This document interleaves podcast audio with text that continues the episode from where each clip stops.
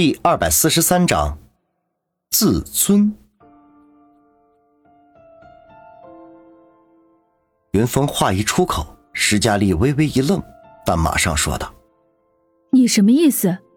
佳佳亲口告诉我，她并不喜欢风小航，只是逢场作戏而已，这还有假吗？”云峰转头看向张俏佳，张俏佳羞愧的低下了头。云峰点了点头，说道。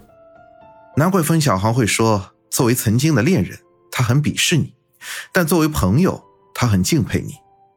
张俏佳猛地抬起头，轻声的说道：“他，他这样说我。”云峰点了点头，语重心长的说：“看来当初虽然张俏佳小姐你是逢场作戏，但是风小航却是一往情深。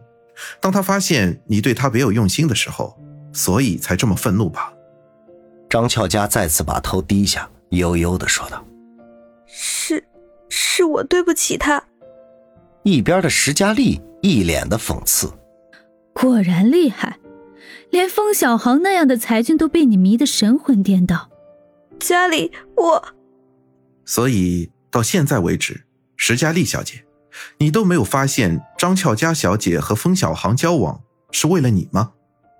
为了我？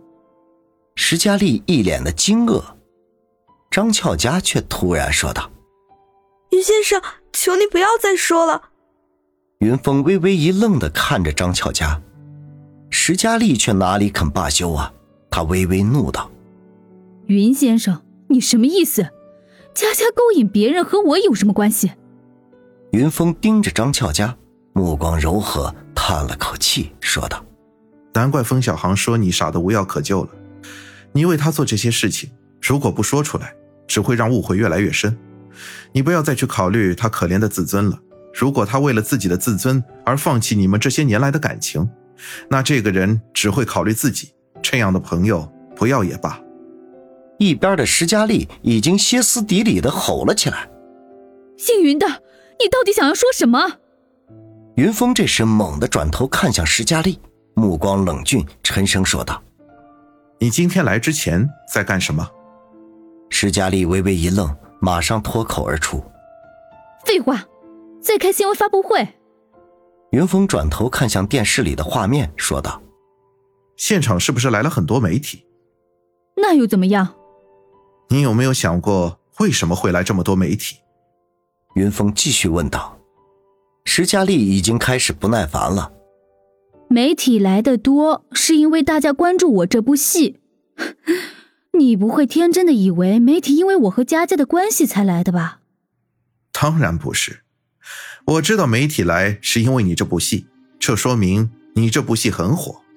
可是你有没有想过，这么火的戏，为什么找你当女主角？石佳丽的脸色顿时阴沉下来，一脸的不悦。你什么意思？云峰继续冷笑，看来你已经自信的以为你是靠实力拿到这个角色的了。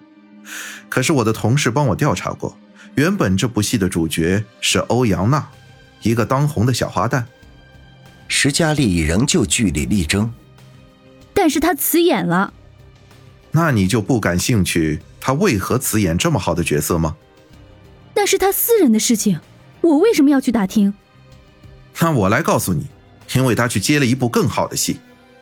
云峰继续冷笑，而这部戏的导演就是封小航。石佳丽一双眼睛睁得大大的，虽然不想承认，但是他已经隐隐约约的感觉到了这里存在的猫腻。云峰冷哼一声说道：“哼，还不明白吗？那我就跟你再讲透点儿。”原本你这部戏的制片人是欧阳娜的男友，这部戏本来就是要捧他的，而一开始这部戏的导演请的是封小航，封小航没有答应，后来等到戏要开拍的时候，封小航却跟这部戏的制片人要了欧阳娜过去，制片人自然欣然答应了，但是封小航给出的条件自然就是由你来代替欧阳娜来演这部戏，石佳丽一脸的不可思议。他目瞪口呆的向后退了几步，然后转头看向张俏佳，嘴中喃喃的说道：“这怎么可能？怎么可能？”云峰突然厉声说道：“所以，所谓张俏佳小姐接受风小航的潜规则，全是为了自己上位，那就大错特错了。你不要忘了，那个时候张俏佳小姐被唐氏集团力捧，名气已经很火了，而且还是清纯玉女形象，她哪里有这个必要去接受封小航的潜规则？她之所以和封小航潜规则，还不是因为想让你也红吗？但是却没有想到，封小航却动了真感情。当他发现张俏家小姐别有目的的时候，自然愤怒的分手了。可是看在张俏家小姐为他堕过胎的份上，最终还是帮了你。说到这里，云峰语气更加激动。